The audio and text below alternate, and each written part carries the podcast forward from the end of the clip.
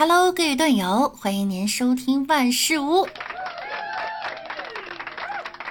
那我依然是你们的小六六哈。今天呢是九月十号教师节了，对此呢，我想对天下的教师们说一段话：一曲赞歌唱不尽您的华丽篇章，一支粉笔却写就了您的人生轨迹，三万桃李报答不了您的如山恩情。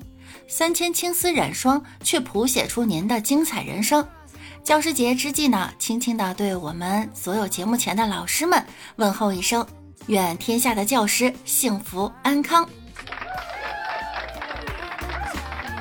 说起教师节呢，六六啊就想起了许多学生时代的往事。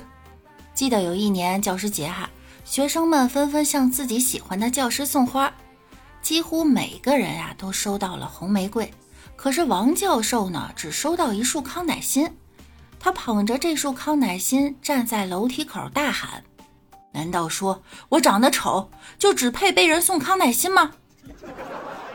喊完之后，他看向下面的楼道，发现须发皆白的老校长正抱着一束更大的康乃馨，呆呆地望着他。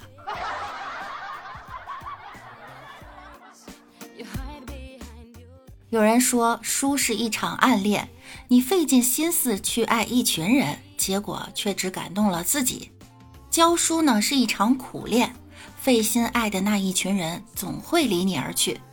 教书是一场单恋，学生虐我千百遍，我待学生如初恋。教书是一桩群体恋，通过你的牵线搭桥，友谊成片，老师却在原地不曾改变。亲爱的同学们，你若不离不弃，我便点灯相依；你若自我放弃，我依然竭尽全力。这也许是教师一生当中最真实的写照吧。记得那年教师节，放学的铃声响了，我占用大家一分钟时间说一件事情啊。明天呢就是教师节了，同学们呀，如果想送礼给老师，不要到外面去买。学校的小卖部新进了很多货，都准备好了。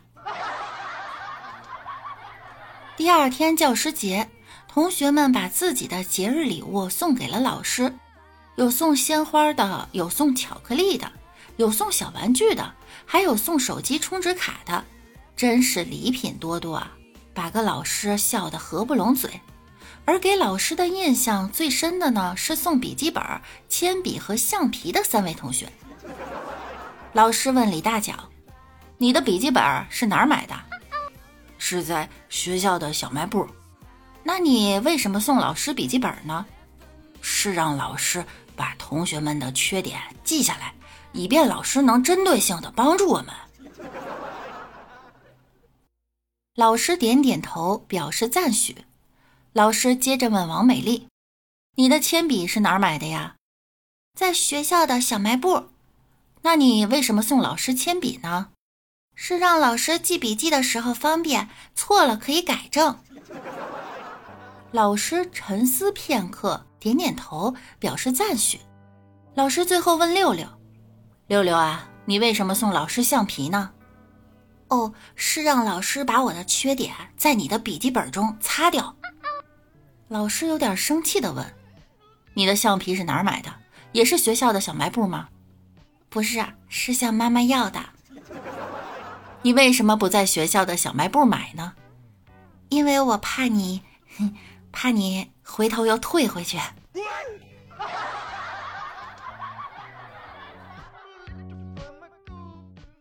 当年的我真是个小机灵鬼哈。六六还记得呀？当年一位年轻女教师第一次给我们上美术课的时候。他在黑板上画了一个苹果，问学生：“这是什么呀？”学生们异口同声回答：“是屁股。”女教师哭着去找校长，校长一听大怒，跟着老师来到教室训斥学生说：“你们越来越不像话了，为什么又把老师气哭了啊？”回头看了一看，啊，还在黑板上画了个屁股，然后。那位老师哭声更大了。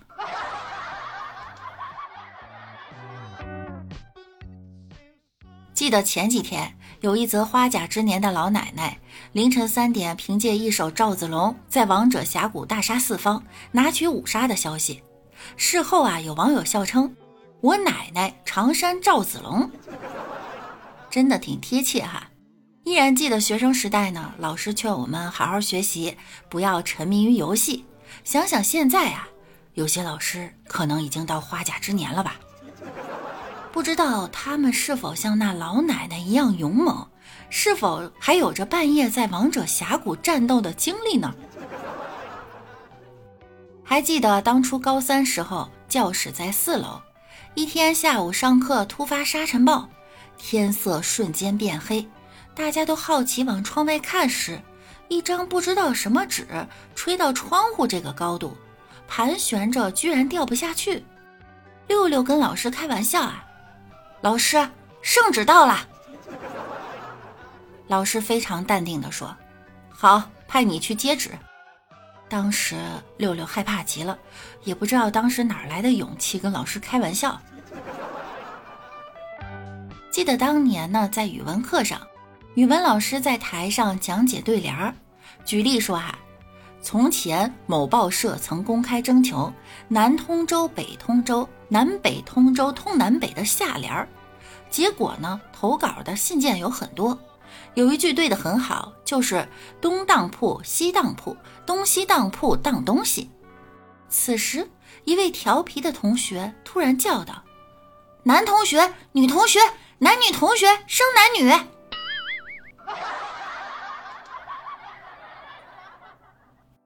数学课上，当时的数学老师姓语文。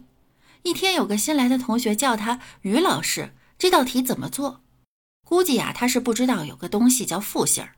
老师呢，很尴尬的说：“同学呀，我姓语文，叫我语文老师。”这位同学愣了一秒钟，说：“但你是数学老师啊。”